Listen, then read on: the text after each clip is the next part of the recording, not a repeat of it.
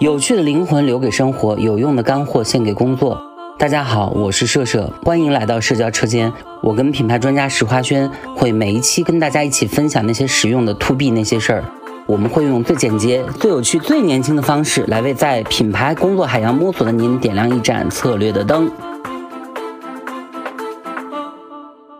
那我们就随便乱聊开始吧。我们好今天又是一个那个科幻题材的专题特别节目，但同时又是我们这个迷你号跟这个小宇宙超级大 V 的这个联 名考 branding 串台。嗯，我们串一下，我们今天邀请了呃黑水公园的金花老师嗯和我们的一位共同的朋友和同事嗯来聊一个非常特殊的议题。这个议题是啥呢？就这两天不是《三体》网飞的那个网剧嗯那个美剧的宣传片出来了嘛，然后在这个出来之前呢，其实优酷做了一个嗯、呃很有意思的文化节目，叫《不要回答》。然后我们对今天也非常荣幸的邀请到了《不要回答》的制片人，嗯，嗯，杨女士，扬州女 士。然后，嗯呃，为什么我们会邀请金花老师呢？不仅是因为黑水黑水公园本身是一直以来保持了很多年对于科幻艺术和科幻领域的这种深度的关注，更重要的是，它跟《不要回答》这个节目也有很奇妙的渊源。嗯我们请金花老师讲一下。渊源对这个，因为这个呃，这叫综艺吧？你们现在叫，算综艺吧，算综艺吧。咱们不要回答这聊个天节目聊天节目，这聊天节目那个呃，最早策划的时候，那个机缘巧合的那个让我参与了，非常感谢。非常感谢，我主要是来谢谢那个这个杨女士，杨女士，呃我也要谢谢杨女士，因为因为我要自我介绍一下，作为社交车间的这个主持人呢，我我们还有一个身份就是做内容营销，然后不要回答的不营要这销是 我们。样，开所以始今商天业。是宣传和那个编剧策划来一起感谢制片人老师给我们发火。对对对对对，真的在这这个个打开方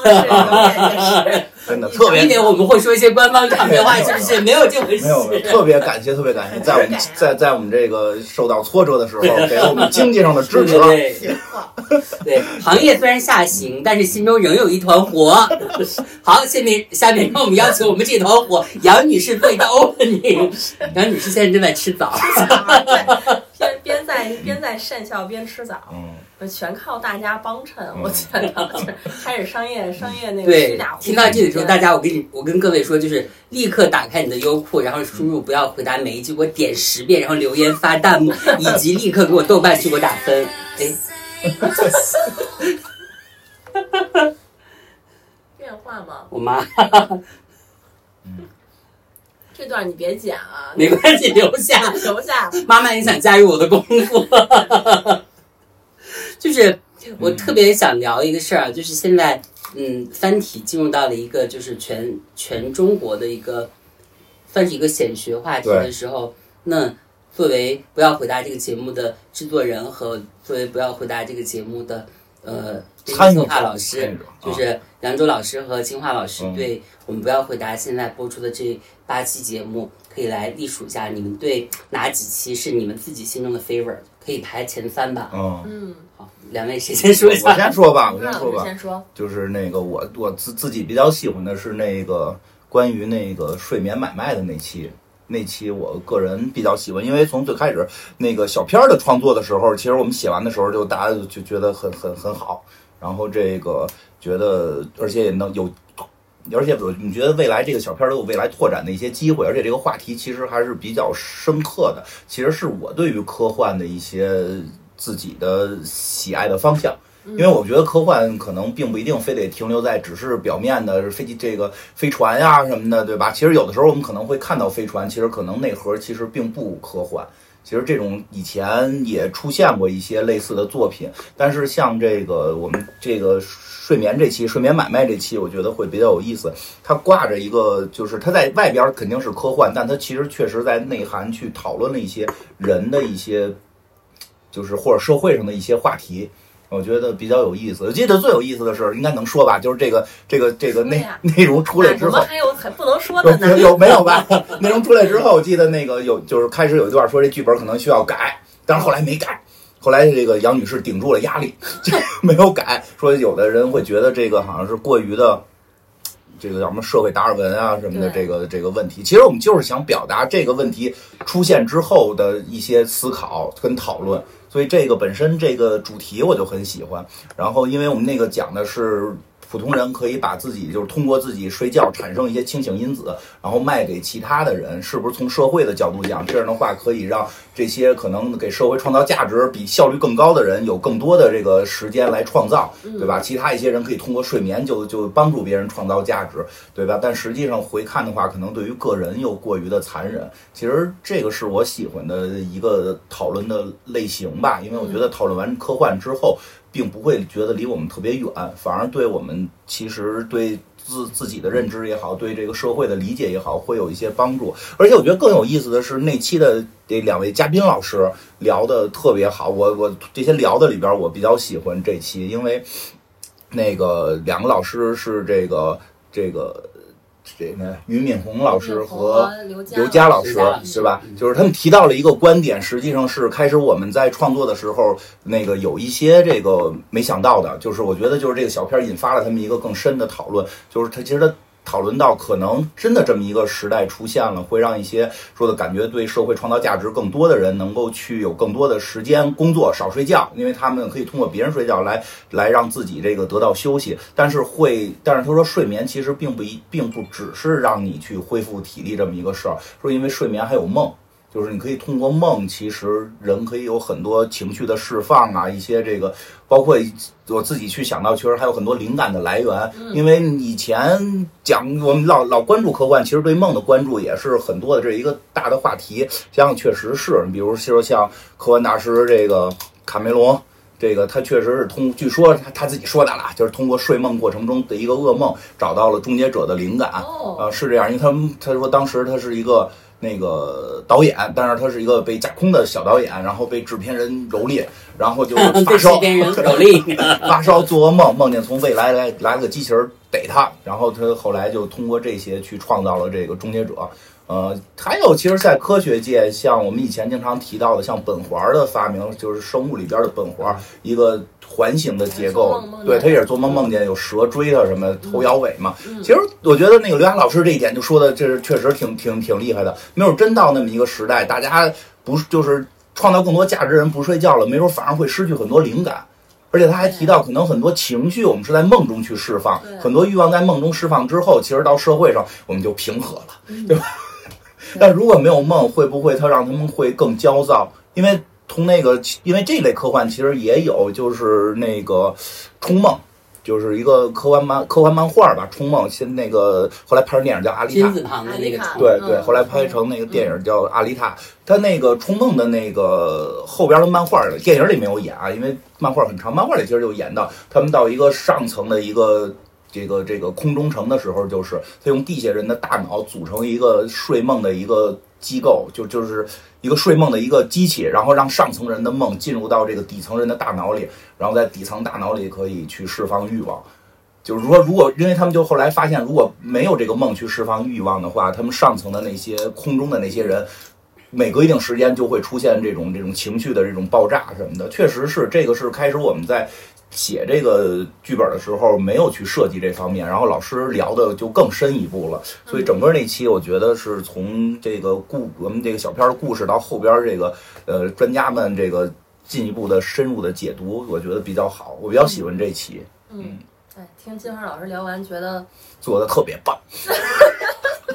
就说明什觉么啊得？觉得可展开的维度更多了。金杯银杯不是群众的口碑，金奖银奖不是观众的 褒奖，是不是？确实，就是睡眠有更多的意义吧。因对对为对因为做那期前采的时候，嗯跟刘佳老师打电话，其实他因为他做最最强大脑的那个哦总顾问嘛，啊，对，所以他很懂，就是做节目。他当时其实也在帮我们去做提炼啊，嗯就给了给我，反而给我们做了好多梳理和输出、哦啊，所以就是。对，就是就是，其实就是核心是睡眠，它有好多其他的功能，它不仅仅是一个时间而已。嗯他是，呃，他他他在我们节目里面说那句话是说，呃，是我们自我最后的堡垒嘛。对，就那个那个意义是特别大的，它是潜意识的一块嗯堡垒。你那个东西突破了，人可能只有疯疯狂一条路了。对，我觉得所以挺有意义的。对，它可能还不完全是个少睡觉多挣钱的事儿。对，就是就是但是但是问题，这个确实也有现实现实话题，因为现在那个据据据说那个美国那边不是有这种药了吗？已经，嗯就是他们很多那个大学生会在临考试之前就就对啊会吃这种药是，啊确实不睡觉，幼稚，幼 稚，对吧？得养生， 对吧？天睡我睡，嗯就这种，对吧？你该该你说了，你你喜欢哪些？啊？好，一人说一个是吧？啊，如果是说前三名的话，我觉得第四集李迪嗯和那个许知远的那期嗯 AI 陪伴啊肯定是要榜上有名的。嗯然后最后一期，嗯最后一期数字克隆嗯那一集我也非常喜喜欢嗯。然后这个前两名，然后如果还要再选一集的话呢，可能会稍微有点私心的，嗯会选第七集嗯郝雷的那集，嗯郝雷和图拉古的那一 集。对，主要是我觉得，我觉得郝雷老师太妙了，嗯就是他在那集里面是就是极其光芒万丈的嗯嗯那种、那种表达，然后就是嗯非常成熟，嗯以及非常敏锐啊，所以所以就就就很好。那期其实有点像个大师课一样，我看那个弹幕，哦我我嗯每天都会看弹幕，然后就有观众留言，弹幕飘过“佳片有约”，就是 他们觉得是，观众有点上岁数嗯了。佳片有约，那就会有那种就是呃，贾樟柯和郝蕾讲电影儿，对就其实一是定会去，就会会很喜欢吧。我也喜欢看电影儿，所以就会觉得一个嗯很主观的，可能不站在流量和其他层面的就说自己喜欢，那就是这三表达自期己，，嗯对挺好，对真的。李迪那期也是非常非常好，嗯李迪是我们这一季极其呃有趣的、出彩的科学家，嗯在我看来啊，对，我看你请了好多科学家，请了好多我觉得科挺学厉害家的。，都是特别宝藏，嗯， 然后你们两位都没有说我们第一节，还真是，我觉得特别哎， 留给你说嘛，好，留那给就你跟我说，那我就完成这个那个补位动作好了。 我是确实比较喜欢第一集，一一方面我觉得就是不要回答这个节目本身是由《三体》缘起嘛，就是嗯确实大刘他在里面也提到了很多有关人类未来的这种想象力，包括其中他讲了一点就是地球上所有的人一起设计完笔可以炸掉月球这个事情，我觉得挺有意思的。这个事情确实就是引入了沉思啊，就是听他讲这个以后就觉得。这也未必不嗯可能，而且月球跟我们地球的关系是什么呢？其实这些年，不管从那个宗教角度、人人嗯类学，还有这个航空学，你就觉得月球它有很多象征性的意义。但是如果没有月亮会怎么样呢？嗯，不晓得，没谁有知道就？没有没有没有那个潮汐了，没有潮汐了，嗯，没有潮汐了，然后可能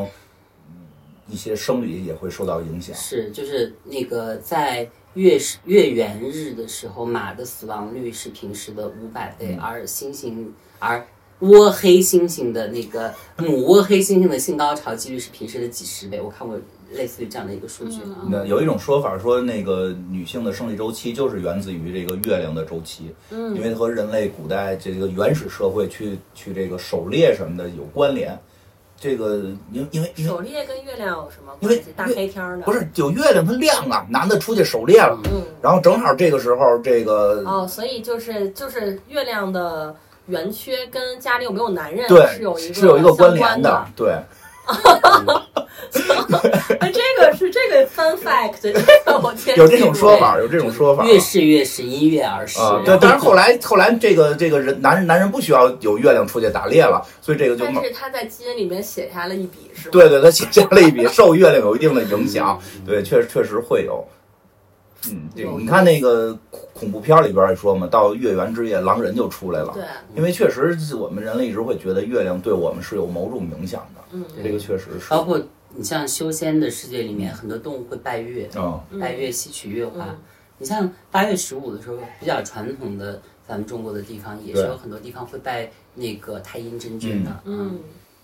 对有意思。我今年八月十五也拜了，拜了以后跟我的一个道士朋友聊，他说：“哈，你拜月，你没听过那句话吗？女不拜灶，男不拜月。”我说啊，嗯没事儿，能打都能打。是是是，他因为他他去年给我一个这个，他说去年的年份是可以拜，他给了我一个皱纹，哦就是你就是一个很长的一个，你要念诵他一下，对，我就觉得很有意思。就是其实今年看不要回答，就是从观众和工作人员的双重角度，我会有一种内部视角，我就一直在想，是我的内旁部观视视角角吗？嗯就是我比较喜欢的那几期，反而是就是你们两位没有提到的，嗯，就除了大刘这个，大刘这个我觉得大家都认同当的，然当然，包括很多的观众，就是因为他出现以后，会对我们这个对节目关产注生很到嗯强烈的这个要不然第一期呢，对吧？对对对，一个是这个，还有一个就是呃，尹烨和陈丽老师啊，那期我我我挺对喜这欢，个社社老题，嗯，就是我觉得他们在描述就是我们人体跟细菌的对关系、那什么关系的时候，你会觉得这个节目它是从科幻对这个视有角深度来切入，但是有它深度不是。包括了一个泛科学的部分，嗯即使你不是一个非常铁杆儿的那种极客型的科幻迷，但是也是蛮想嗯看的。嗯对，那期我也挺喜欢的，那个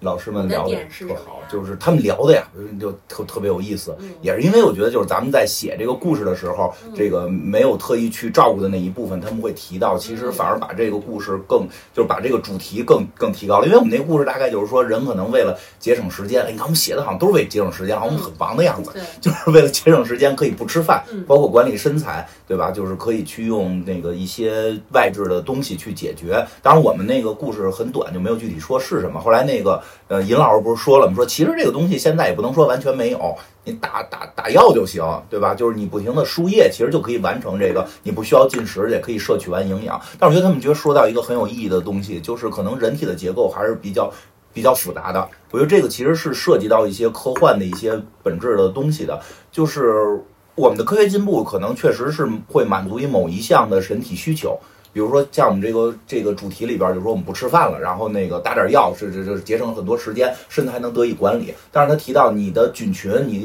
就是肠胃中的菌群这个问题，它可能不是简简单单的是一个吃饭这一件事儿，它可能去就是还让咱们会有饿的感觉，就是因为我看有一种说法说，就是肠胃是另一个大脑，就是肠胃是你另一个大，你无法控制它，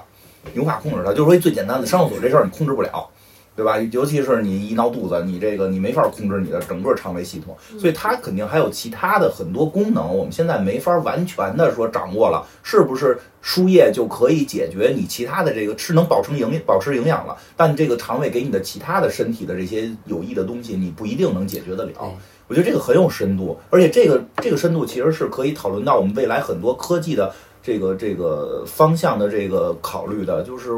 因为科技肯定会越来越进步，会越来越满足我们某一方面的欲望也好，嗯或者某一方面的这个这个功能也好，但是由于人体本身存在的复杂性。呃，是这个可能需要去考虑，是不是就咱就可以直接上来就就先来，先把我这个欲望先满足了，或者把我这东西就给改造了，可能会有一些意想不到的副作用。我觉得这个还挺有意义的。嗯，嗯，有有些这个对于科技指导的现实意义，对，我就突然我听金花说到这儿，我就突然觉得，反正节目嗯一直想要去在每一集表达的那个嗯冲突吧，就总是外部环境对我们的压制。嗯，和就是内心的某些混乱和自由对之需求之间的那个冲突，嗯就好几期都会表现挺明显。这期嗯其实也是，对，就吃吃点饭怎么了？是不是？ 然后，但是他就会有社会的规训嘛，你要对瘦，你要美，对你要你要健康，你要干嘛干对嘛，，你要所以。就是会觉得你不自律，我觉得这是最受不了的，对对会觉得你不自律，他会他有他如果在可能某某种社会形态下变成一种要求，就对会很让人但很但实际上相对会了解一点儿科学的会知道，其实人类。肚子里的菌群会导致你吸收的能力，因为我们家俩孩子，我们家嗯大孩儿吃的就少，小孩儿吃的多，嗯但明显是大孩儿会比小孩儿的，就是就小孩儿更瘦吧，嗯因为他们都不算胖，但小孩儿会更瘦，他们二十四小时都想他吃是东西。就是菌群的，对，就是 他这个这个肚子里边儿嗯这个菌群，他可能吸收没有那个人强。嗯，他并不是说我们家小孩儿就自律，他们俩都不爱动是换，但是反而我们会从视觉上直接就去感受到，说的哎，是不是这个人胖点儿，这个人吃的多点儿，他就不自律了。对就是把一个你身体的一些反应，去变到了对你的人格的评判，对吧？其实 这个对，很不好嗯多人就是觉得啊，一个人胖，这个人就是比较懒惰，对，然后比较笨，然后嗯不灵饭，反应慢等等。我说这个话的时候，就是带有一种天然的这个抗拒啊，因为本人体重两百加。 因为我是常年在减哦肥，我采取了很多方嗯式。为就为什么我对咱们这一期啊，就是尹烨和陈嗯丽老师会，有很有感觉，因为我个人我本人是他们那个就华泰医药那个益生菌的常年购买者。我说这个不是因为我在打这个广告，没有这个广告，但欢迎来找我们。是因为我是一直觉得，我是相信这个理论，就是通过平衡菌群可以调整调整你的那个体重感变受式。如何？我之前有一个明星哦朋友给我介绍了一个疗一个减肥疗法，就是你汲取自己的这个粪便的这个采样，然后对方会那个帮你验证一下嗯你体内的这个菌群，哦然后再寄来新的这个偏瘦体质的这个菌群哦来帮你调整。嗯，是有这种说法是根据这个来定制的。是，然后我当时就是因为我有这样的一个意识，后来那个疗法我是用了吗？我没有用，我还在考量这考个，量但是我并不抗拒这个。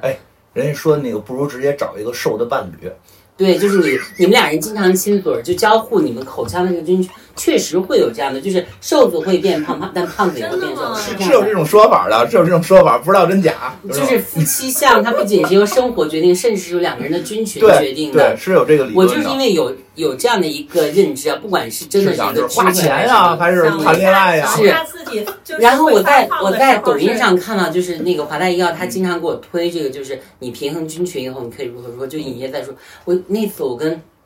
杨制片人我们在聊，我说新的某一期的那个嘉宾是谁，他说尹烨和陈琳，我说啊，尹烨，我倒是想看看你，我已经买很久，我不仅给我自己买，我还给我妈买。嗯，哎，我你说说这个，我就更有感受，就是就是因为我也属于身体容易偏发胖的嗯那个，金花老师比我上次见瘦了 瘦太了多瘦了点儿，瘦了点儿。那可见那次有多胖，反正都是超过二百斤的，对吧？就是哎，我后来怀疑我的那个审美取向是不是受我的这个肚子影响，因为我就喜欢特别瘦的。嗯，对对，就是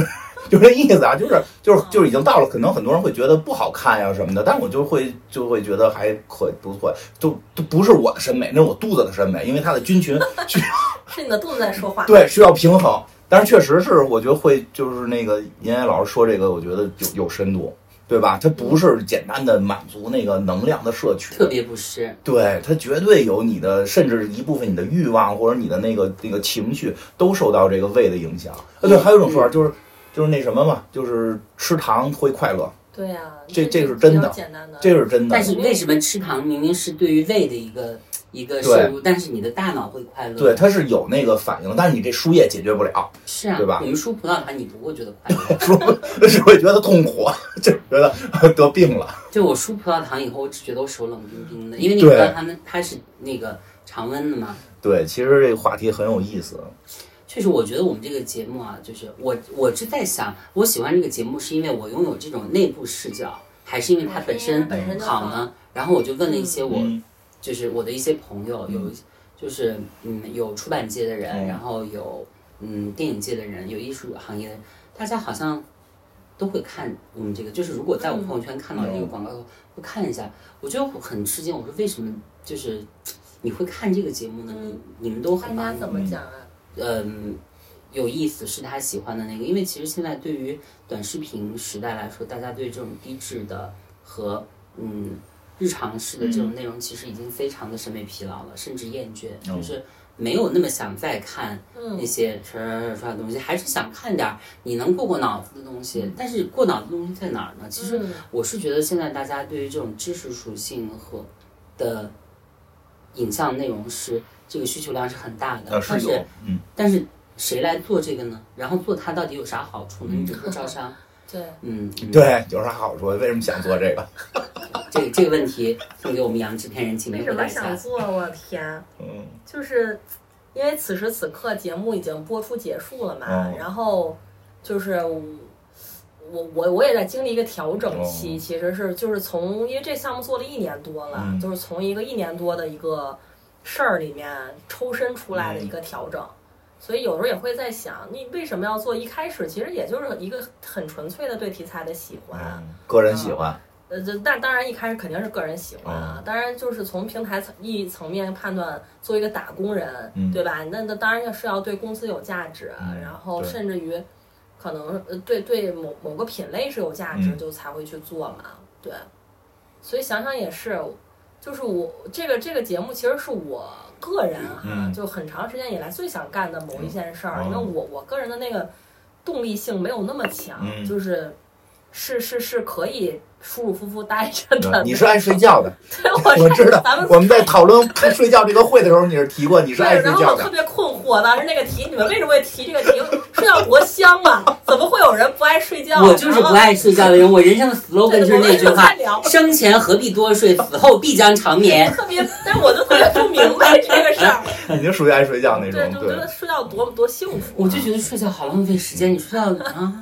所以就是你这个让你有动力，让你 让你从床上爬起让来我去从工床上 作。爬起来了，对呀、就是我觉得他这个事儿还是有一层性感在里面的，就是刚才嗯就是我们其实都聊到了。就是在某种那个未来的设想当中，嗯其实它体现的是某些冲突对，嗯或者某些碰撞，那个东西是特别知识上的性感，啊我觉得这事儿挺有意思的，嗯，嗯，但就是很酷。但是我觉得你做确实挺让我觉得挺挺有魄力的，因为都就是，而且有一个点特别，就是我是后来节目播出之后，嗯然后看到很多的评价，嗯包括那个也会跟一些媒体朋友聊嘛，那大家给我的反馈是说，就是很惊人，嗯，怎么会做这样一件事对儿？呀，我觉然得后，然后我那个时候我才就是我的反应就是啊，它对啊原来是一一个非常难得和惊人的事儿嘛。对是，我，但我真的是从来这一年我没有想过它是一个难且惊人的事儿，就就闷头儿在干，然后就是就嗯，也是也是一个很很好的一个执念的境嗯境，就不是境界啊，嗯可能是某种执念的状态吧。我我我个人其实还是很结果嘿还真办成对了。啊，办成了你。看主持人是谁？贾樟柯对啊哎，，我也很很爱贾导嘛，就是 对，听说还有第二季，对啊，还有第二嗯真季是，了不确起确实，确实，因为我第一次听说你们要做这个都很惊讶嗯，啊，因为这个，而且后来听说是你惊讶的点是什么？我特想啊问为什么一下花这么大的这个成本来做因？为因为就看你们还有请各种的人，这不得花钱呀、啊对对吧？也这花这么多钱干这个，真想不明白。因为那个最早那个涂涂导找的我嘛，嗯，那个是对，开始我以为是就是说要弄短片儿，类似于什么《爱死机》那种的，后来说不是，是谈话节目。谈话节目跟短片有什么关系？ 对这个在想对， 这个这搁一边儿，这搁一边儿。但就是说，后来一听是一科幻谈话节目，我都很震惊。我说这个有会有人看吗？对吧？因为我们那个我因为们黑那水公园也是科幻谈话节目呀，对，所以我知道没有人听啊。不能对我们主要不能这么说，我们主那要我是不同意的。本人作为不要回答宣传，我们必须要大声的喊出来，我们还是上过很多次热搜的。就是说开始这个预期吧，没有想到会会是去做，因为说实话，做点别的可能会更唱歌跳舞啊，对对对对对热闹闹然后的热热闹闹谈谈谈恋爱，恋对综，对啊谈恋爱脱口秀喜剧谈恋爱喜剧，对吧？这么严肃的去讨论科幻，说实话有门槛儿。我个嗯人，因为我真的就是因为我们做这个，我们做自己的节目《黑水公园》，确实是以科幻这个方向的，当然里边还带着超级英雄呢，还带着灵异嗯各呢种，大 IP，对啊，嗯就是带着这些呢，所以我做的很多节目，我知道哪个会有流量，哪个会有哪个会有流量？哪个没有流量？就是 真真真是纯科幻的会比较难。嗯，但是说实话，有一点也比较好玩的是科幻的是指相对窄众非超级英雄啊，对，非系列拆级英雄有非爱大非爱大就 IP 是的，一一一般超级英雄系列就会好一些，就是是对前前些年会好一些，这些年也不行了 也，不行了啊也，不行了。然后那个灵异的会好一些，嗯，呃，灵灵异的像猎奇都都市传奇啊，或者案件呀、都会都嗯会好。但是像科幻确实是，但科幻有一点有意思的是，大家会记住你。就像我们那个节目，其实大家有时候会提起来，会记住《黑水公园》的那个一些期的节目，其实反而不是那些超级英雄，大家会知道，就是我们很爱聊超级英雄，但是说你哪个会让你觉得特别有意思？一个是平面国。就是一个非一百年前的一个科幻，就是一个非常有趣的一个哦，呃数学性科幻，就是是这一。就不不在这儿占时间讲了，那比较复杂，一个数学性科幻，得有一定数学平面几何基础的人，你知道就是各种形状啊什么的这种逻辑啊，他他才能听明白的。那个很多人喜欢，还还有那个类似于反乌托邦的华氏四五幺，嗯就是这这种还是四五幺我知道，对，这这种我们也讲过，大家也很喜欢，但是大大家会记住，就是大家会谈论的时候会谈论这个，但你要看流量，确实这几期流量流量不高不不是很高。对，就是所以，其实我自己知道这个东西要做呢，可能会拿这钱不如做其 他的。所以你们要做，我真觉得你们是对这个行业是一个特别大的帮助说。到这儿也稍微要感谢一下我们的四个国际大品牌，嗯，嗯真的就是 到这儿还得做广告，我这次逮逮逮。好做。嗯，没有，就其实确实是因为第一季我们好多广告吧，嗯我也对看到很多弹哪幕四个了大品牌来着？啊，我们的冠名啊，再 说一人遍，商惠普嗯啊，惠普，然后 Intel，、嗯呃，大众和博士，嗯，真的是四个非常有科技力的国际大品牌。对，所以我就是这个事儿吧，我其实我们招商也经历了很长的时间吧，金花也都也都知是道差点就不干过了，程是什么样子。就是也是因为有他们，我们才成就这个节目的。所以，嗯，你说就是像这就对像你说的，刚才也也在讲，差一点儿可能就不做了，是的或者是说嗯科幻本来就很窄众，嗯能够有这样一个一个一个机缘吧，嗯我就想想，真是哈，是的，其实那几个厂家虽然说广告植入可能大家看出来了啊， 大家会觉得啊为什么老有植入，但确实如果没有他们，这节目可能都不存在了确。实是，对，这叫什么？衣食父母。确实而且真的是，我觉得什么呀，就是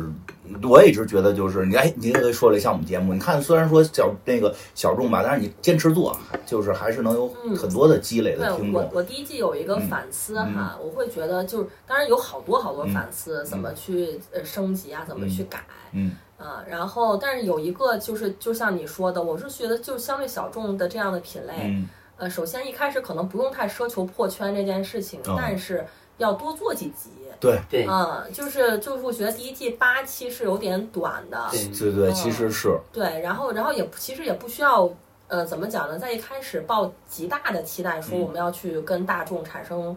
特别强的勾连，但是你你你可能有些东西你做实了，然嗯后长稍微长一点的去把它做下去是会有用的，对。就像黑水公园一样。 哎，我说的说的那什么，就说是就是我的一些，就就是推广科幻上的一些感觉经验吧，嗯，就是。我觉得就是坚持做，肯定有用在哪儿啊？就是我们现在其实很多时候大众会对科幻，咱不是说那个已经对科幻了解的人啊，就是已很多已经对科幻了解的人就不会有这种错这种认知了。但是很多人对这种认知一下想到就是飞船啊、外星人、咣咣打、科这这这商业大片儿，就是就是就是就是这些嘛。其实他们这是科幻，但只是科幻中的很小的一部分。更多人他们去拒绝科幻，是由于之前的宣传一直在宣传这些，他们就误以为这个就是科幻。嗯有点赶是冷客，冰对于冰的对于路人来说有点赶对客。但实际上，通过我们做这么多年节目，会发现我们让很多开始说不喜欢科幻、认为科幻是垃圾的这些人，就是喜欢上了。说是因为他们后来就讨论到，就说因为我从来就不知道科幻是什么，因为我们一直以为科幻就是这种。呃，外搭的外星人就就就行了嗯呢，但没想到科幻里边有这么多种分类，这么多种有金花觉得科幻是什么？科幻是什么呀？嗯，科幻确实就是这这定义不是很简单吗？基于科学的某种幻想的作品嘛，幻想嗯这个很简单。嗯但就是说，很多人会把它机械化的理解为就是打外星人，对吧？但实际里边我们刚才讲的反像反乌托邦的这种题材，像这个赛博朋克的题材。对吧？其实这些都对现代的这个很多的这个我们的人人感受也好，我们的生活也好啊，是是能够产生极大共鸣啊，嗯，对吧？包括一些这个，其实包括这个一些外星题材。外星题材不只是外星人来了打外星人，其实很多外星题材里没有外星人。嗯我们对于宇宙的这种思考，对吧？嗯现在这个这个我们要要登月，对吧？我们要去去太空探你索，像联合国现在都有外星人署，对，其实是是是可以很贴近我们的生活的感受的，只是大家不知道。不知道还有这些作品对，对吧？像那个《华氏四五幺》，这这个这是一个挺有名的反乌托邦作品，嗯他就是说，后来到那个时代，大家不看书了，大家不看书了，就看画片儿，看动就，然后那个。当时他们设计的是有那个电视，叫他们那会儿没有电脑了，那个书比较早，设计电视你有一按钮给它点赞，然后就 电视里这就跟现在有啥区别？哎对，其实你会发现，它跟那是五六十年前的一部作品，大家会突然发现，五六十年前就已经对人类的很多欲望和你就是像科六十技年代，我们变中国化有一想个象那个科幻小说叫《小灵通漫游世界》，啊，对嗯对，对啊，其实有很多这种。他会这个时候就会发现，哎，不是我不喜欢科幻，而是从来我不知道还有这种作品，嗯，对？吧？所以其实只要我觉得只要不停做下去，科幻的魅力会感染越来越多的人。嗯因为我一直说，我们已经生活在科幻时代了，当然，对吧？我们刷着手机，嗯， 点着赞，对吧？这个你出门你可以坐飞机，你对对于一百年前以前的人来说，谁能想象我对今天坐飞机是以前的科幻里就说，哎呀，有一设备，这边一按钮，那边就能听见你出声，是啊对吧？ 我们已经活在这些古人的科幻里了。你一个小小的东西可以存可能几千本书啊对现在咱们一个手机里面能存多少本书？对，真的是，而且就是多少个图书而且馆？就是，其实科技会改变很多东西，因为科幻其实是跟这个息息相关的。嗯科幻其实有的时候，我们有时候会聊一些近科幻，就是说我们现在技术稍微再往前走一步就到的。这这些可能我们聊起来，有时候我觉得会大家的话题性会更强，因为你说那种就是说我们现在已经穿越到五百亿光年之外，然后跟几个外星大怪兽打，可能会觉得远一点儿。但实际科幻还有那种类型，就是我们的近科幻的那个猜想，对吧？哎，就是就是说那什么，我们前两前两天我们准备一些内容的时候发现，哎，现在有那个那个电子书，上边能那全文搜索，啪，你摁搜索，你就能搜出来，就办事效率大大提高。一下我觉得，哎，我比很多那个没有这个功能的时候的很多那个就是研究者，他得翻阅大量的资料才能获得一些结论。我们现在特简单就可以获得一些对，结你看论。那时候大英博物馆那些学者，他看书的那个书架是一次，就是那种转圈儿放很多书的那种啊。对，哎呦，一下发现，哎呦，很多问题就是迎刃而解，对吧？就是这些的变化都可能会让文化发生变化，让我们的生活发生变化。科幻有的时候就是其中一部分，就是在推想我们在近近这个未来会有什么样的变化，然后让我们会去有一个这个方向，哪个方向会好，哪个方向会不好的一种、嗯一种一种这个想象吧。是嗯，挺好，坚持做。对幻想还是很迷人的一个事儿，嗯而且我们其实节目其实做了一些用户研究哦嘛，就是有有个事儿，其实意外也不意外，嗯就是呃怎么说呢，我们的用户很多他。不是所谓的科幻迷，哦但是他看《哈利波特啊、》他，他对，想象，对，所嗯以其实看漫威，包括看一切的幻想的嗯这种类型的作品，嗯所以我就是觉得那个东西，当然硬硬科幻和这些是有那嗯有个、区别的有区别，但是它某某些东西对是非常相通的。嗯所以那天也在跟那个别的朋友也在聊，他也有有一个话很戳中我，嗯说科幻迷都是特别善良的，嗯，就你给他一点甜头，他就会很很开 心听。着像很苦的样子。没有，就是那种自己人的那种、那个，你比如说我哦对我刚才讲的很冷门的嗯科幻小说，嗯他们如果听到你在聊，他 就对会很开心，是，的，他觉得你是自己人，你懂这件嗯事情，是，所以就是这个也还也还挺戳中我的吧，对我就觉得可能所有人其实你不是说他。就是像你说的，嗯大家不看就不知道，对，他是不知他不知道他，他只是不知道嗯，但是就是里面的某些对幻想的那个憧憬，嗯或者说大家在现实生活里面想要开一个小窗户，对，啊，然后我们看看别的，做一些呃奇思妙想的这样的心态，应该是每个人其实都有嗯对的。哎，不过你刚才说那哈利波特的那个，我觉得挺有意思的，嗯就是很多那个观众可能受众群可能是哈利波特的这个群体，其实挺有意思，这是我个人的看法了，因为其实大家对于科幻的一些就是定义很简单，基于科学的幻想，嗯，但是对于这个定义的展开，其实是各种各样的各种各样的说法。嗯对硬科幻、软科幻打成一锅粥，甚至一部作品是硬是软，甚至都要打。其嗯实我们中国是有非常悠久的这个，就是啊如果用现在的这种嗯科幻标志来说，很多传统的这种章回体小说，嗯当然《镜花缘》算不算？《嗯艺人路》算不算？这其实嗯，对，《镜花缘》其实多少是偏向科幻的，是啊，镜花缘》是非常偏你向科幻包的。括我们早期的嗯一些修仙小说，嗯修仙的不好说，修仙的不好说。 但是我承认《镜花缘》特别特别接近科幻很多修仙嗯小说它的观点跟海海奥华非常的无接近限。流，呃，那不是，那是近几年的这个啊，对，就是所以就是基于到底什么是科学，因为还是那句话，我以前看过一些，它这说是科幻，嗯，但实际上就是玄幻，嗯就是就对就是只不过你把那个法宝所以变成你了试很难管，讲。因为我嗯，前一段时间看那个就是呃季少廷主理的那个嗯呃呃叫什么？哎呀，对不起。忘了，嗯，对，然后然后现就场是给你查一下。好比如说好节目，对，没有，他们出了一本书啊嘛书哦未来规划局》未来规划我局，重新说一遍， 嗯这是季少廷主理的这《未来规划局》。嗯然后他们就是就是做了两本书，嗯有一本书里面有一些那个科幻小说的短篇嘛，嗯我就在翻在看。有一个小说，它就是一个那个修仙小说，嗯但它讲的是它是发生在一个另外一个宇宙，嗯然后呢就是那种修仙的小说，然后大家看那个什么花花千骨都会有的哦那样的情节，然后这个这个王这个神仙为了他爱的这个小狐仙。嗯啊，然后就就死了，大概就是重毁了大概十亿个宇宙，就这么个事儿。嗯但它仍旧是一个科嗯，幻对小说、，因为现在科，幻已经宽度很大了，它对呀确实不再是基于你是不是说这里边是飞船大炮了。对对对因为像那个像这些年科幻界比较火的尼尔盖曼这种，他净弄那个神话，对呀、净弄神话，这刚才我们还在聊啊，它对，睡睡像睡魔，像前一段很好美看美国众神获得了非常多的奖嗯，但是美国众神确实你很明确的感觉到它不是一个神话小说，虽然它用了神话的元素，嗯它确实是一个科幻小说。嗯我觉得我个人的理解这件事儿是，就是科幻跟玄幻的一个区别是，它是一个有迹可循、可以复制的，就是里边的所有的超乎我们想象力的东西，想象的这个东西啊是可以被学习和复制的，而不是你看，你看，就是说像《封神榜》里边没有一个神仙发明一样功，全是师傅传的。明白，就是这东西是天生来的，师傅传的，没有人去研究，然后我把它改造。天生神力，对，但是你看《哈利波只特》，有一个被改造的，啊就是雷震子。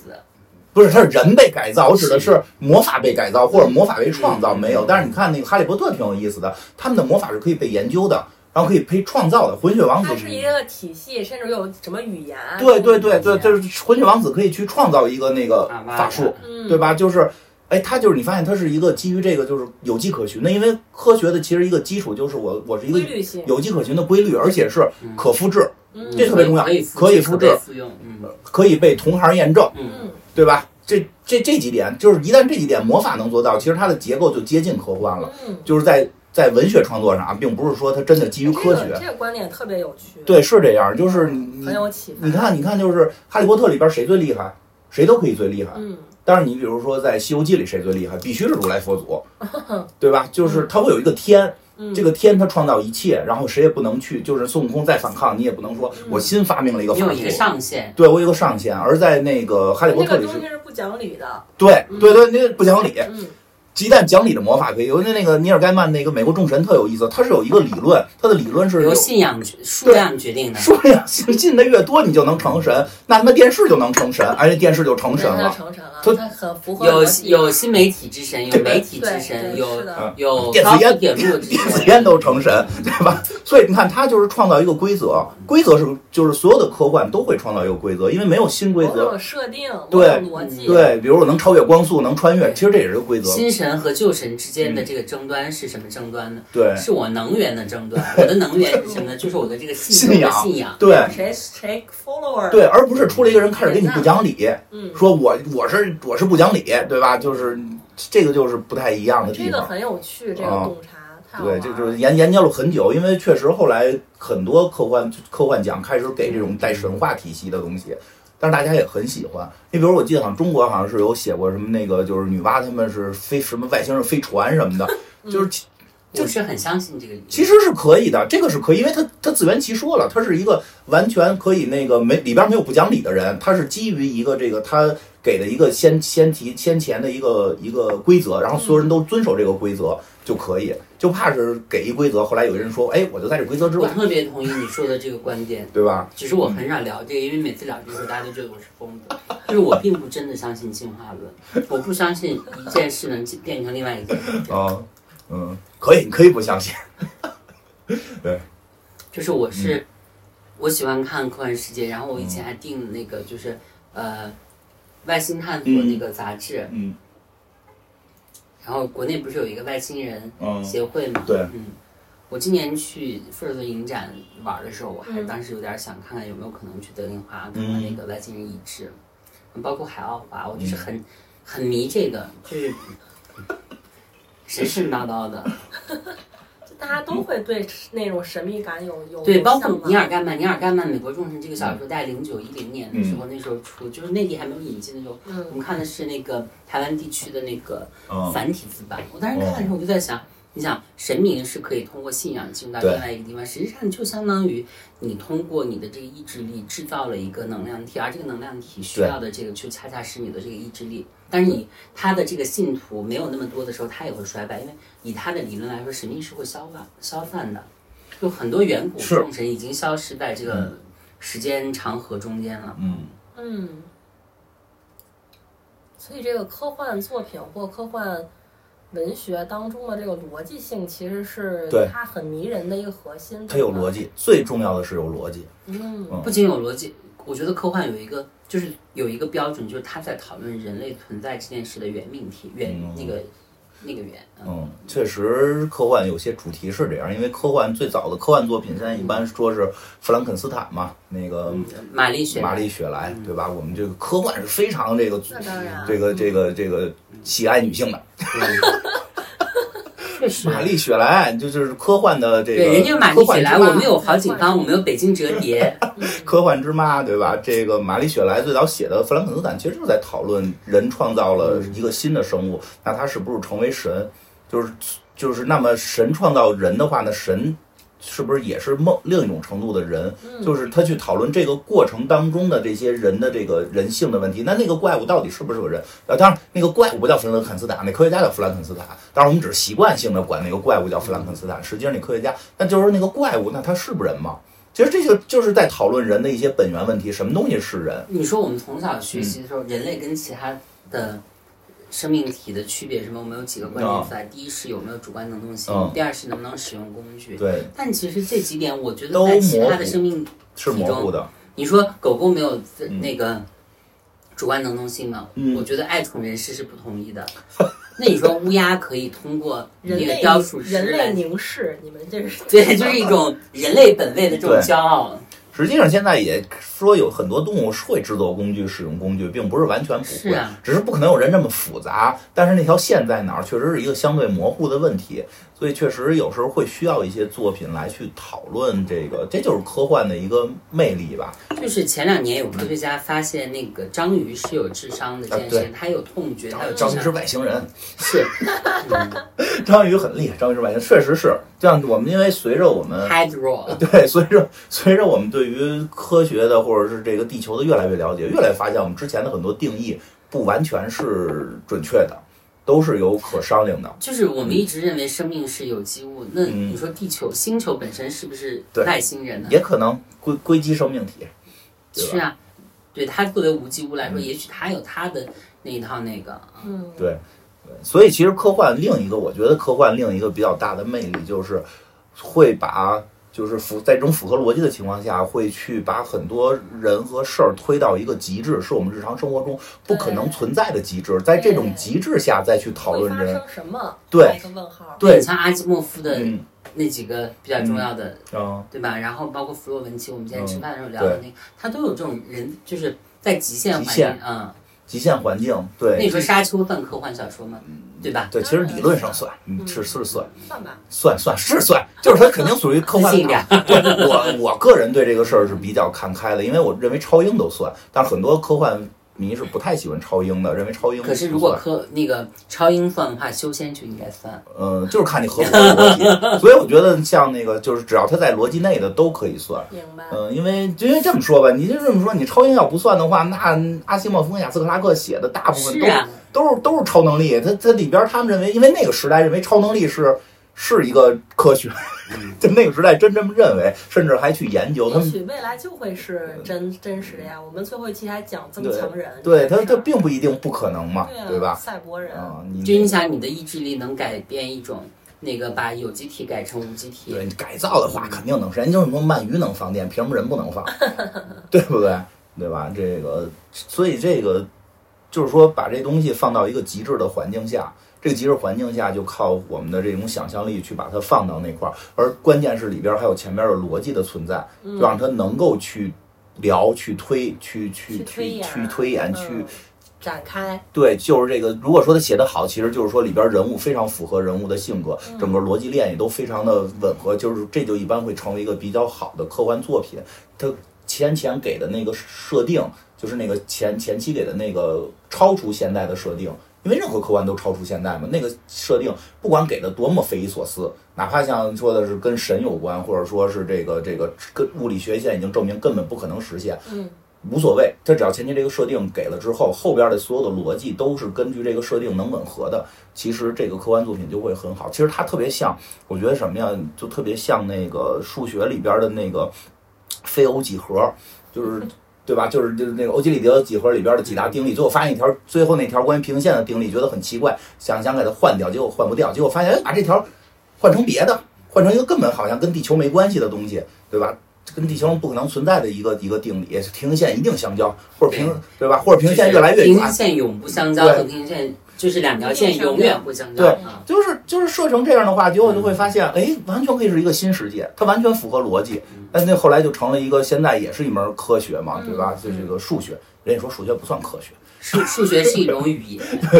是一种逻辑的语言，嗯对吧？所以科幻有的时候我觉得是这种魅力，它换掉其中一部分符合逻辑的推理，会怎样？对，会这怎就样？会是一种推演的方式，对，对对，很有意思。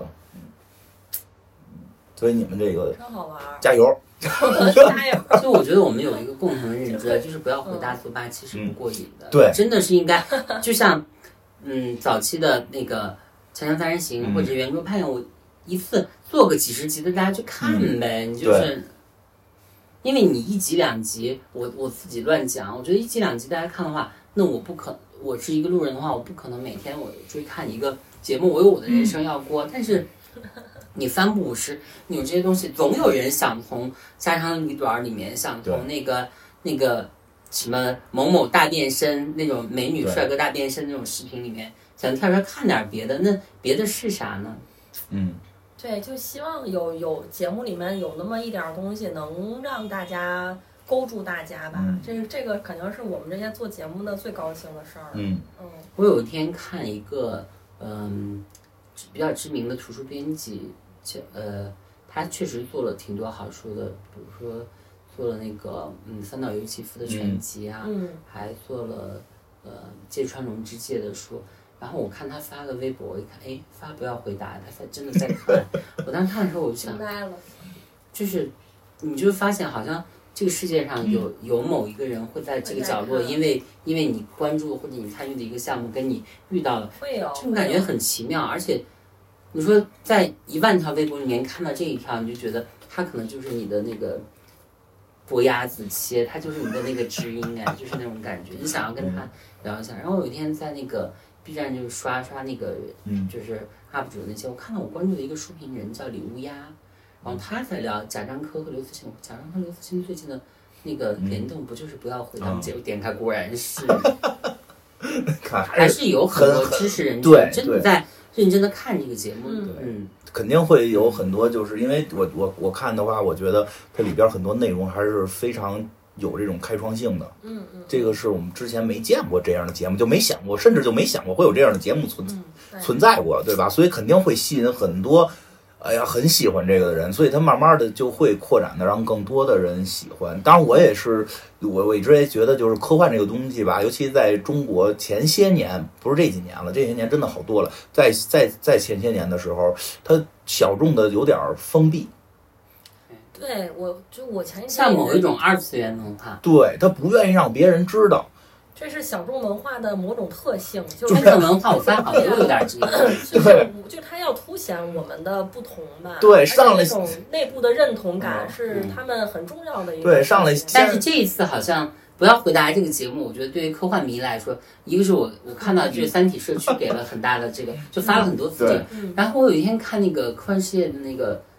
杂志的那个公号也推了，我当时对，因为大家已经看了，不能那样，嗯 不能那样，那会儿大家都吃不上饭了，对吧？因为那会儿真的它不是个良性的嗯发展，对，它不是良性的发展。就是那会儿有时候跟你聊，就是说，哎呦，我都不敢跟我说我喜欢科幻。人上来先问你那个这个什么《基地》，你看完了吗？ 《基地》多少本书啊？我到现在都没 看完。看不动吧，特别对，它不是光第一本啊，第一本看完了，后两本看，它就它连着那个这那个机机器人儿，连着那个那个《银河帝国》弄弄九十本的那种，那么那么老长，好几百万字儿，真没看就完。是把科就是这种大部头的科幻文学，把它那个西式化、精通化，比如说你刚才说那个《童梦》啊，冲梦，冲梦嗯冲对对冲梦对，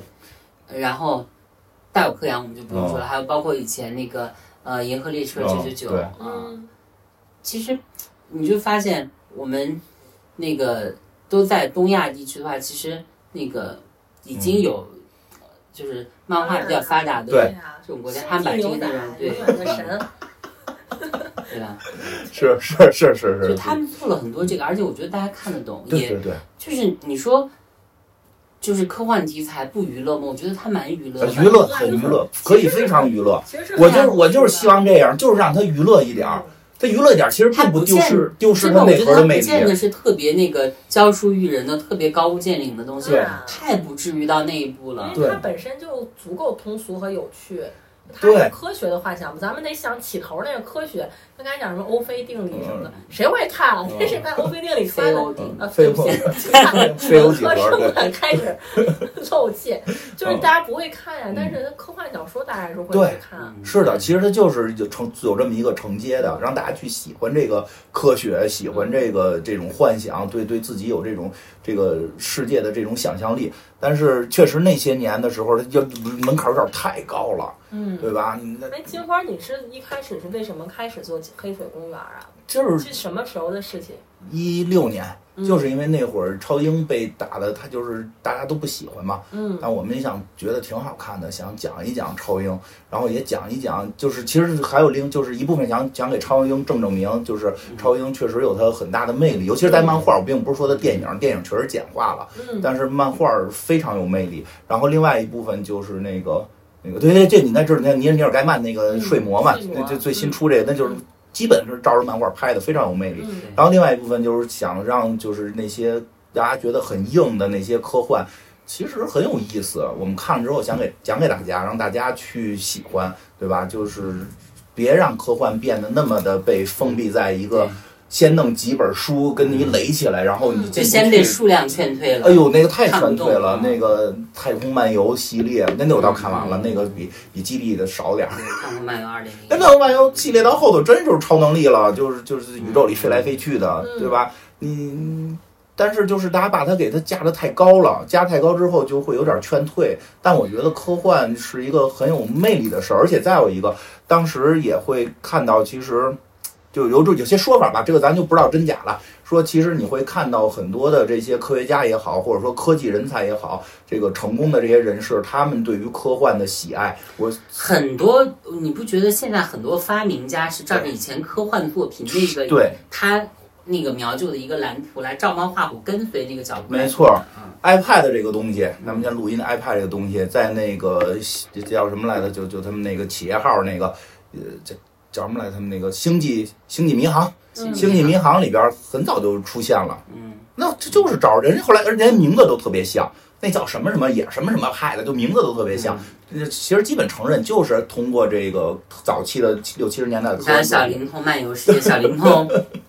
对对，就是通过这个六七十年代的作品，对自己、对这些发明家们也好，或者说这些科技人才们也好，有这种这个灵感的这种激发。所以我相信，喜欢科幻的人越来越多的话，咱们这个科技力量也会有所提升。而且那个那个现在不是特别火的那个叫马斯克，嗯，马斯克哎，以为你要说谁？马斯克不是很很火吗？他现在马斯克嘛，马斯克不是把天上放放了一特斯拉嘛，嗯，对吧？那个上边全都是科幻梗，包括《银河漫游指南》的那个，不要不要不要，别慌，嗯 别慌，东对开那个，对吧？嗯就是你会，你这时候你就会感觉到，哎，这些真正在推动科技进步的人们，几乎没有不喜欢科幻的，都从科幻中摄取灵感。但如果是我们把科幻垒得太高，让大家对这个东西就恐惧，对，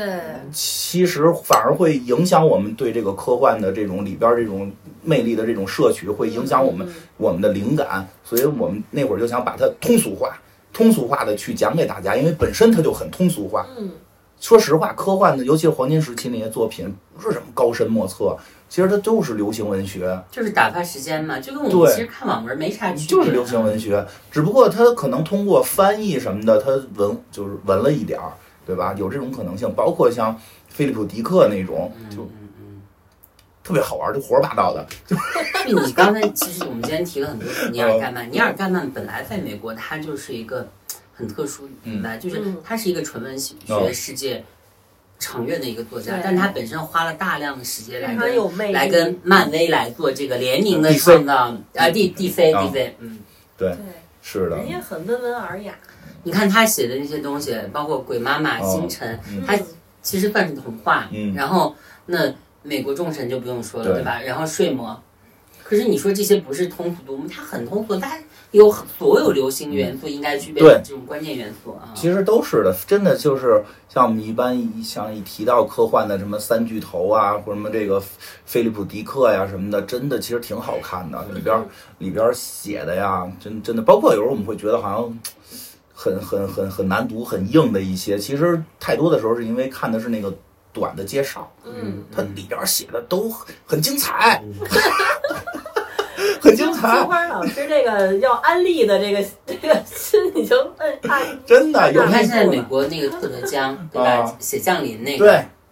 那也很好，降临那个，对降临那个原著小说就那么几页，我看完了以后，我真的在家陷入了很大的悲哀，我哎好伤心啊！你说这个特别对，还有一个魅力，其实是这是我觉得，说实话，我觉得这个是科幻一个特有魅力，嗯真的可以短短的几个字儿，就是让你三观震撼。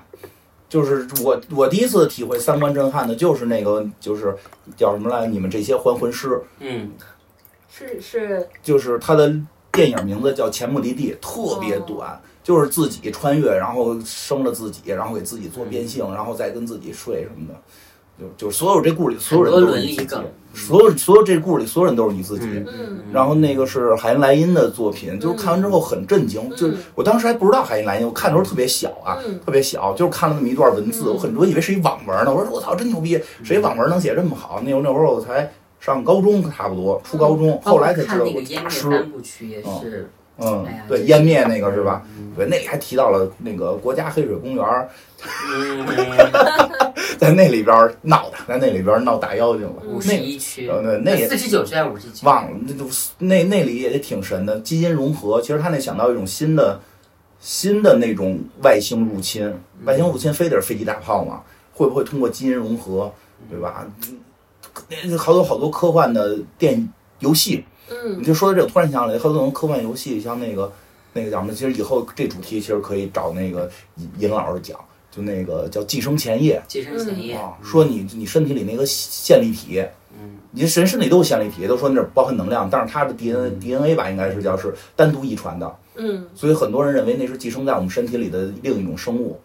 然后寄生前夜就是说那个东西是寄生多少年之后，在人体内就会开始控制人体。然后寄生前夜就是说到日子了啊，他们他妈出来变大妖怪，包括有没有灵魂这件事情，灵魂是灵魂所在的这个维度是不是一个哦对另外一个维度？哎就对灵魂这个也是科幻也会去去讨论，它不是说二十一克啊，什么对他不会说是风，就是那个什么算命啊什么这种，因为据我了解，科学到现在确实在科学研究的方向里有一个主题，就是人不叫灵魂了，因为一讲灵魂听着太那个玄学，玄学了，它是讲的人的就是意识，嗯到底意识的本源是什么？嗯这个其实很重要，因为这个牵扯到了，一听着可能会很悬啊，但是但据我了解，真的是它已经牵扯到量子力学的一定问题，因为牵扯到这个世界到底是是有规律可循的，还是有随机性的。如果绝对有规律所循，我们现在说的每一句话、干的每一件事儿，全部都是被注定的。其实那个大刘写过一个作品，就是这个。就是叫镜子吧，就是他弄一个电脑能算那个未来，因为现在你所有的你你你你的情绪，你说的话都是你大脑的电呀什么的影响，但电又都受物理的影响，你完全可以去，如果电脑足够强，是可以算你下一句话说什么的。但是量子力学的引入发现，实际物质本身是具有随机性的，对吧？就是这这这些话但题是随机性也是科学的一啊种，啊，就是科对学是本。你比是如说就粒子光的粒子只有玻璃二象对，性，就是在研究。现在基本认为随机性是真实存在的，不是我们就比较复杂的，那就是说不是我们说的我们没研究出来，它可能不是随机的，是我们那个人类还没有到这一步。现在基本认为研究出来说就是随机的，嗯所以就这个话题去讨论人的意识是什么，我们的意识是不是自由的，还是受物理的这个影响的面儿有多大？嗯，是不是有我们体内的菌群影 响？菌群肯定会影响，这个我确定。但是影响多少？对，嗯是不是能完全影响？是不是完全控制？就是你完全受物理控制，还是有一定的这个自主意志，呃自自主意志？嗯意志的到底这个意义是当是然什么？这个其实科学还在研究，这是一个很前沿的一个方向。哎，我突然就是就突然之间有一个感受哈，嗯我觉得就是呃，当然我我相信，就是人类不会有穷尽研究的那一天，啊就把事儿全不可能，不可能嗯，啊，但仍旧是它可能会有高阶的阶段对，就是你你可进能进一步进一对步，进一步你那个对好多的科学事实产生了确定嗯啊等等等等，但是我我反而觉得可能我们现在这个阶段就挺好的， 就是每个时代人都这么觉 得，但是人类的欲望就会你不是啊是停探是，他索一。定会嘛，嗯就是但是你你你很多东西你就是。就是你，你当你知道那个答案之后，他那个那个就是事实的导致的哦现实的坍缩，你你那个东西还是有点儿恐惧恐惧的，是恐惧的，所是以恐惧，因为你你背很后有不确恐定惧那个感答案是什么，就像你刚才讲的嗯自自我意志这件事情吧。那如果他的答案就是没有呢？啊，对啊然后那信认命信命呗，就赶紧 赶紧赶紧求香拜嗯佛。对，其实是恐惧的，甚至还有那种就是就是那个另外那个赛博朋克赛博朋克那个流派里边的，你是不是刚中大脑？甚至你是不是你可能是个 NPC？？嗯，你可能你就是个对 NPC，啊，对吧？你还你以觉为得自你己是主角，你是玩家，对对对，就跟那个这两年上了一个大商业片儿，那个谁演的那个对 R R 演的那个，对对就对嗯他是就是他就是个 NPC 嘛，每天还傻不拉几活着呢，突然发现我操这觉醒了，对吧？这世界他妈有玩家，对吧？确实会不，这都有可能。包括西对吧部世界，对，西部世界是的你看，其实这些科幻作品都，大家的感受其实都是很现实、很很很真实的。对这个很有趣，嗯，就是就是那种就是恐惧感吧，对未知的恐惧感嗯说到这个也是一种恐惧感啊动。力。对，嗯，你知道吗？我这两年最，就是这几年我最有恐惧感的一个词是什么吗？嗯什么？就是说回我们不要回答，跟大刘有关，嗯，就是黑暗丛林法则、黑暗森林法则。嗯，我真的，一想到这个东西，我我吓得鸡皮疙瘩都炸起来。怕什么？就是怕怕同行。你在这，你在是，你在这个宇宙中茫茫宇宙中，你应了一声，然嗯后咵一下你就没了。哦，没事儿，不会的，放心吧，放心吧，不会的。你怎么这么 乐观？对对，宇对宙这种事儿，充满当然不是我这种善意就是屁民来那个的。这个我们来操心这种事儿叫什么叫叫潘天公为己哎你为？你这么想，我劝你啊，你这么想，你这么想，有一蚂蚁现在跟你说了一蚂蚁话，蚂蚁现在跟你用那个触角给你发信息呢，你理它吗？你根本不理它，我会很惶恐，然后把它碾死。就第一时间你不就是你都感受不到，它就一直给你发信息呢，你哪感受得到啊？你都感受不到这么低端的信那他息设定是他感受到了嗯啊，对你得感受，到啊，就是说就是甚至对于就是高你可阶能生命发出去，人外星人根你本不看，当回事我儿们。现在一直持续保持跟外星人的这种这种互动，但是外星人也有很多种，就像地球哦人有很多种一样。我遇到一只老鼠跟我说一句我说的话的话，我第一个反应就先把它打飞，因为我嗯，我也害怕，我也会害怕呀。你放心，咱们说的不是外星话，咱们给现在往外发的都是什么那个二维码，不是没一零一零一那零，个扫完二金制之后，是二金制，二金制，但我看做的快跟二维码似的，哦挺好看的。嗯二金制，嗯，要不然就是一一些那个那个什么视视频什么的一些人数学的语言，啊，对，也有往外发电视节目的，对哦吧？但放放摇滚乐啊，对，摇滚乐但是人家听听见可能就跟听见那个小动物叫似的，人不当是他回不事知儿。道你有什么意义，对他不知道，他他理解就没意义，他就不回你。他要跟咱们说能，哎，跟咱理解一样，可能科技跟咱差不多，过也过不来，没事儿，别担心。人说怕是什么呀？就跟《银河漫游指南》似的，怕的是啊，咱们是窝蚂蚁，人家修高速路直接给咱们端了，都不带跟他们打招呼的。对呀、我们在我们在宇宙中，我们就是个屁，就像柯一宁老师说的，美眉你就是个屁。 对，啊我觉得什么理咱们还跟咱们打，真没必要。不如改有那个他有那能力，不如改到自己旁边星球去。我估计咱们要是被外星人弄，更多可能就是人都不拿咱们当 回事 捎儿带手把你给弄嗯无知无觉的。啊，那那也行，大家一块儿那个挺好。就是我们现在在看《不要回答》这个节目八期选题，你自己觉得，就是如果第二季还要再做的话，有哪个选题是你还想再做一下的？哦，这个问题还是挺好的一个问题。就哪些选题你觉得还有做头？其实我我其实觉得我们第一季做策划的时候，当时当然大家会希望它系列化哈，是但是你毕竟是第一嗯季，他们那个面面向媒体的面向都会比较大大嗯，我觉得比较大，就是有点就是我现在在想有点过于大了。对第二季肯定不会嗯第二季没他做了，就主要是不是他，他基肯定本涵盖了基本科涵盖幻的了每一个维度。就差时间穿越了。对，但是就是对你，就是你，你可能因为是使也有点使大劲儿吧，嗯就是那种，嗯所以每其实八道题每一题都有是非常值得深挖的点啊对对尤其第一第一期像我们讲星际穿越、星际旅行，嗯，这个是一个多么庞大的门类啊！其实它可以分的分出无数期来嗯能。能分出一百期不止，我觉得它嗯可能会是这样的一个情况。对，然后然后包括第一期那个大刘有聊到这个星际呃隔阂导致的嗯文化的隔阂。嗯呃，等等一系列，然后就是宇宙冷酷观，就是这些嗯东西，就就这些都是可以去再去去继继续延展的一些对点啊。何况我我们有大量的那个星际的呃科幻作品嗯啊，啊每一个单拎出来都赫赫大名，对就就这个还都挺挺那什么的。你想，真问你想往哪个方向多聊聊？我想啊我我就现在还在想，金花有什么建议吗？哦，我呀，嗯，策划会到时候肯定要要拽你一啊起，行行，这是还有工资吗？那你我们也不是单聊不给单聊钱单聊单聊单聊 单有聊，点儿就行，我要的不多，有点儿就行。那个，我觉得呀嗯，我个人觉得是可能会大家更多感兴趣的是偏赛博朋克这个方向的，嗯，因为这离我们生活比较近。像刚才我跟那个对，这也是最后一期，当时那个机械臂对在现场，当时的那个震撼还是蛮大的。对，其像实我跟那个社社刚才吃饭的时候聊到那个，像那个就是阿尔茨海默。其实，据我现在了解，德国前些年了解的，德国有技术，现在可以外接设备嗯去，不能说治疗，只能说是减缓干预。嗯、嗯，对，减缓干预就是它用外部储存设备。嗯其实其实完全可以就这一个话题就，因为它是一个可能马上就要实现的东西，嗯嗯嗯就是这个阿斯海默症是一个就是全社球会性人的群非常高的一个很大的一对个事嗯，儿。对而就且是很向上升的趋势，对吧？，对对，因为人的年龄的那个增增增长，对它对对的发病率在越来越高，对吧？但是就这一有件话事儿说，的没错，受多则辱。对但就是这样。但我现在外接一个大脑，等于我外接了一个大脑的储存器。这个时候，我的意识还是不是我的意识？我的意识到这个时候，你就对吧？就这一个话题就可以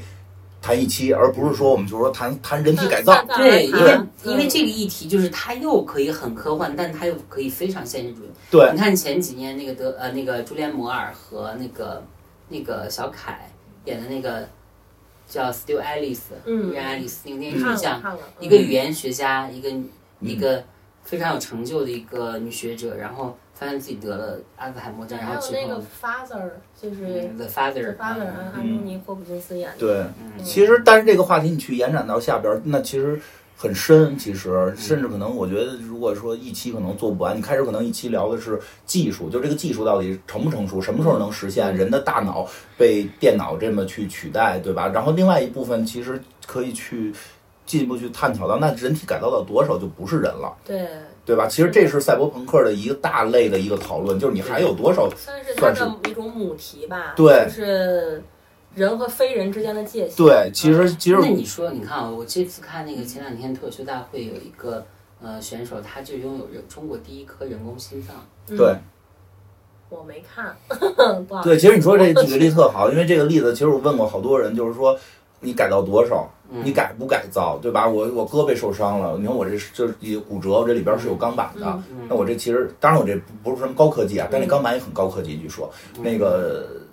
这就是一种改造，那就是对啊心脏受伤了，支架呀，对你换心，你在过去这是一个天大的事儿啊。对你换完心是不是你自己？是啊。但现在我们认知肯定是，那在然后下一包步括你你接受捐献的这个心脏这个事情，对这不就是科幻小说里面对已，那经写到那的就吗？最后到一步你换脑。你换脑的时候，你还是不是？其实它有一个然后接下来就可以聊一下讨论的永话生，就因为永生这个议题，就是所有人在所有时代都在对的。对，你看，其实就这一件事儿，它展延展出了好几个可以对对讨论一个小时、两个小时的对话题。是完全可以拆解的，嗯，嗯，就是这我觉得这个方向，大家有一个什么呀？哎澳可大利以亚现在啊我插一句，啊，澳大利亚现在发明了一种药，吃了可以活到一一百二。啊真的假的呀？我是哎听我有一说次在那朋友圈看到的，哦，嗯低调了是吧？刚才啊那嗯就句是嗯一位就是我们都认识的一个知名哦女士的那个但是你看这个，哎，按你们内部开会讲，这就是抓手，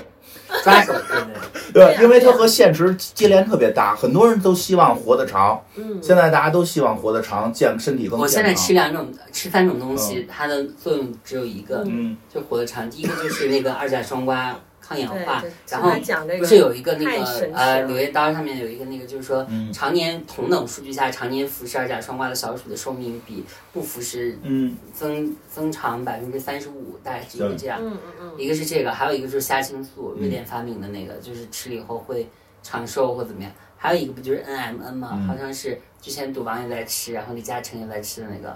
然后我买了第一配方，我是在吃这是真啊。高级，不愧是老板。这，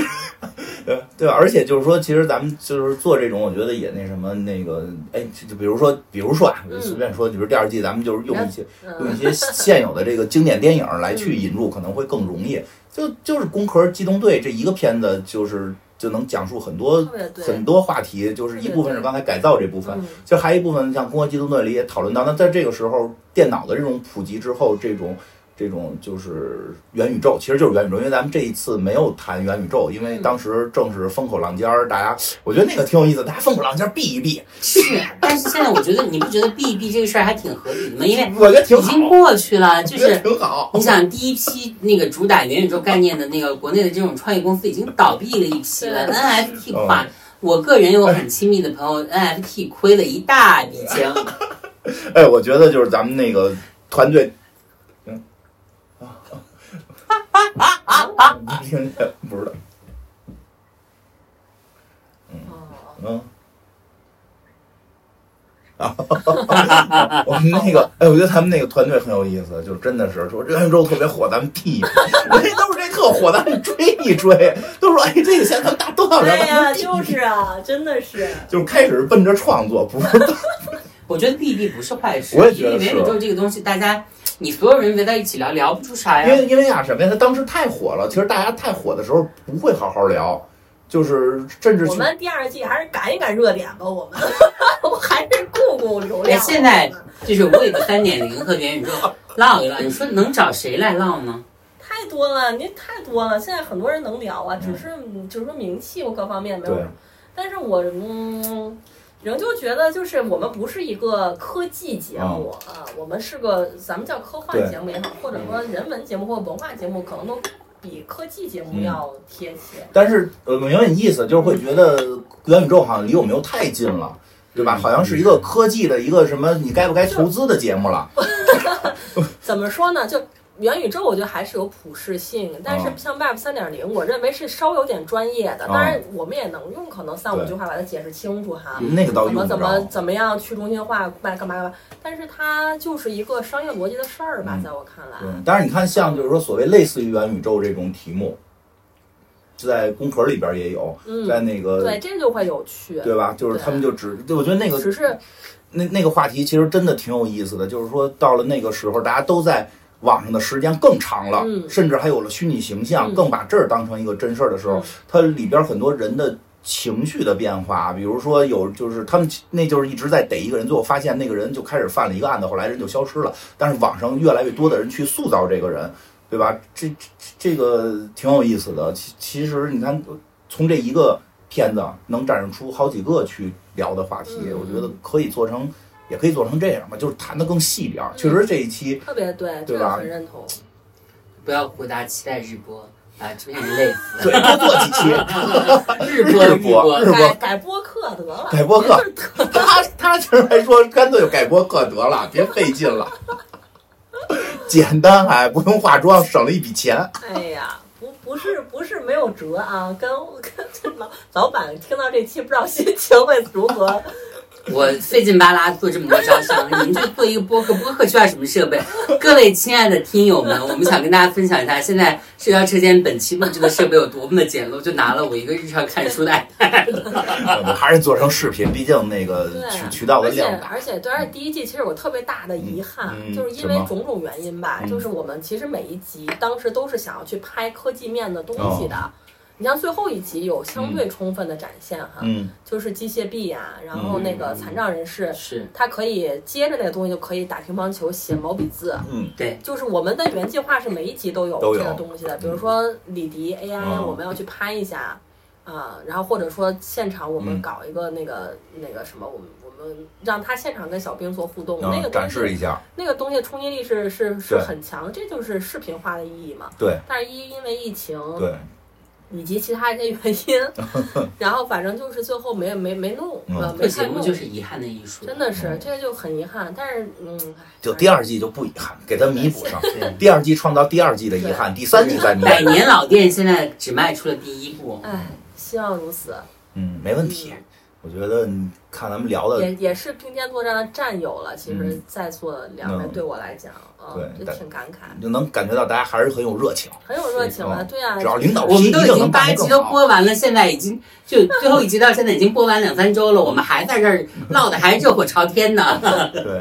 真的挺嗯好。希望第二季多点儿，确实是。是啊吧？就一个就一嗯个主题去多延展、多深一点儿，因为我觉对得，而且我觉得，我觉得还有你们那个请那个嘉宾，其实也是配置的挺有意思，一文一文一理嗯啊嗯，嗯，真的会让这个节目的那个生动性很强。因为我嗯开始也特怕太理了，就就就是太理性了，对反而少了很多那个就是就是人文的一些那你一些看，东其。西实但许他也知远老师和那个刘群老师，包括陈丽老师，他们还是嗯，就是基于他的他们的那个专业性，提出了很浪漫的、对很对多对很迷人的那种观对，点，他就有包括迷人的俞魅敏，力。包括那个东方甄选的俞敏洪先生，对，就是我们学校之前最有名呃，对我们那个不要回答最有名的那个嘉宾，嗯，这他来了，真的想给他那个就是烫金边儿路，一路烫金路。确实是。是很有魅力的呀，嗯就是他就是包括贾导啊，嗯贾导虽然说话慢慢悠悠的，对，但是我、嗯反正我我这一季最钟爱的发言是来自贾樟柯的，你对贾导稍微客气一点，因为我个人是贾导的那个唯粉，哦啊这样的，真那的。你哎说说说什么了？你哪句？就是就是他有一次，呃，就是 AI 那一期嘛，后来在讨论孤独的时候，孤独的时候他在讲说那个，呃，他有一个特别孤独的时刻，嗯那个时候是他在山西拉煤，然后拉煤的时候就是没有四处没有其他人，嗯，然后天上有个飞行器。哦，啊，然后就是也没有什么其他的，他看着那个飞行器，当时整个人就是产生了一种非常鲜明的，呃，就是切身的，就是庞大的压迫性的孤独的感受。哦，这些乱七八糟的形容词是我自己嗯加的啊。哦，那他他大概大意是这样的，嗯，就是那反正那个东西也对我的那个感受会很深。反正电影导演就是有强大的一个电影想象吧，嗯，是。所以还还挺挺好玩儿的。嗯挺好。嗯，就是我听俞敏洪老师讲讲睡眠的时候，我确实是有很多不同的感受，因为他是说他曾经常年那个饱受失眠症，对嗯我最近睡眠不太好。就是昨天我跟一个朋友，我们俩人就是在家里面就是吃吃喝玩到挺晚的，然后。我送朋友走的时候，我跟他说：“你到家以后，你发个信息给嗯我。然后他就到家以后发了个信息给我。然后我今天看到了以后，一看八点多了。嗯，没多久，就是他走了以后，大概五分钟吧，我就已经躺到我睡着躺在了嗯沙发上我睡着了，真的，一夜无梦，不是挺好吗？是挺好的，嗯很开心。嗯，好，对，就希望那个 俞敏洪老师倡导的这个观点，其实我是不同意的。我觉得就是把能就是贡献度更大的人的这个嗯哦睡眠量，由那个贡献度不那么大的人，那个的话，提供，我觉得不好。我觉得大家都应该睡 一睡。对呀、哎这玩意睡儿觉不好多幸福呀、会不一定睡太久，但是还是要睡觉。嗯，嗯，就还是得睡点儿。嗯，就挺逗的。我觉得这个也是当时我们开那个剧本会的时候，也是丁奇的痛点。嗯就是 总导演，我们都都后期老是都不睡觉，就是他们有这个需求。对啊我感觉 对啊，文文文不是说就睡四个，而且生理真有区别。文文说就睡四个小时，没事儿，有些人。对啊，就这这我很羡文文慕。是阿文嘛？对 啊，阿文，阿文，听人家轴轴文文，文文，我是社社，大家好。射射，阿文，他就对就一天睡四个小时，太羡慕了。有意思哈。对啊，你看，就每个人生理还不一样，其实对很多感受会不同。嗯，嗯然后聊的过程中还能体会到不同的人的那个，因为好多话题其实不是我们日常会聊的话题，就是一聊到我发现，哎，人与人之间居然还有不一样啊！有人居然不爱睡觉，有人居然这么爱睡觉。嗯，你爱睡觉吗？我呀，我不是特别爱， 就是中等吧，就是我中，就是我我有时候会失眠，就几睡点不着。几点睡，几点起？他他睡得很晚，对我睡得特别晚，我起的也特别晚起。得也特别晚。对，但实际上我是希望就是那个就是能够储存睡眠，因为我会有一个问题，就是因为我睡得晚嘛，所以我第二天如果有事儿的话，我就得比就得就别人觉得这个点儿很正常，对我来讲就是比较那个早了，我就得嗯早起，我就会第头一天更焦虑，然后就根本睡不着，嗯就很痛苦。当然，哎，真是就像像像我像我那个我媳能妇儿睡，真的是福气。我媳我媳妇儿有一超能力，她就可以那个就储存睡眠。什么叫储存睡眠啊？就是平时不睡，周末一直睡，那也挺好的，就是你补充能嗯对量，他能补充，我不行，平时不睡可以，可是也不太行，就还是得就睡睡得很短，哦睡的时间非常短，嗯。嗯比如平时睡五个小时，嗯这个真是挺神奇的。让他周末可以睡十几个小时给补回来，怎么睡十几个小时啊就？一直睡啊，就躺嗯我床上可一直以睡。，他说他，他说干他嘛不是，但是他是天天得睡十几个小时， 谷爱凌也是天天睡十个小时。怪不得你个儿高呢。对，没哎像有，我我是可以一直睡的，可以一直睡吧，就就我嗯如除非是比如说呃，最最近比如压力比较大，啊要录不要回答了，嗯，或 者是播出了，我就会有点睡不着，那就人之常情嗯嘛对。但是正常情况下，如果不是非常高压力状态下，我是可以一直睡的。嗯，我就啊而且不能补觉，我就必须得当天完成这个 量，完不成之后，就如果我完不成，我就是整个人是那种就是智力智力不就是灵灵魂不在。因为我本人作为一个电视工作者，我的睡眠就是跟我的工作一样，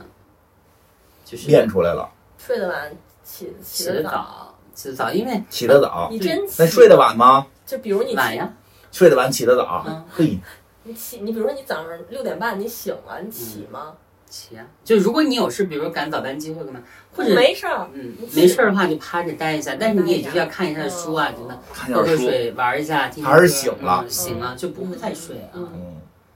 嗯，但这直接带来后遗症就是本人现在越来越胖，并且唇色很黑嗯。在这里呼吁那个在座的这个听友可以多睡觉，嗯， 可以选择各种方式睡觉，自己一个人或不是。嗯对对，逐渐跑题，对嗯祝大家都有个好睡眠。对，挺好。嗯， 祝大家都睡有所得。睡有所得这个话就是可以可以申请了，睡有所得。嗯 对，睡有所得。嗯，好呀，对，嗯，那我们就这一期这条车间在这里做一个 happy ending 吧。嗯非常高兴邀请就是小宇宙宇宙大雷。没有没有，黑黑水公园金花老师啊前来做客，以及这个那个中国第一档一这直在吃枣个啊就是科幻 talk show 节目的这个制作人扬州女士，你前来做客，呃，希望大家就是继续关注，不要回答，嗯，好谢谢大家，谢谢大家。有趣的灵魂留给生活，有用的干货献给工作。我是华轩，欢迎大家来到社交车间。我跟我的好朋友社社每天在这里一起跟大家分享一些实用的弊端的那些干货和事儿。我们会用最简洁、最有趣、最年轻的方式，为在工作海洋摸索的你点亮一盏前行的灯。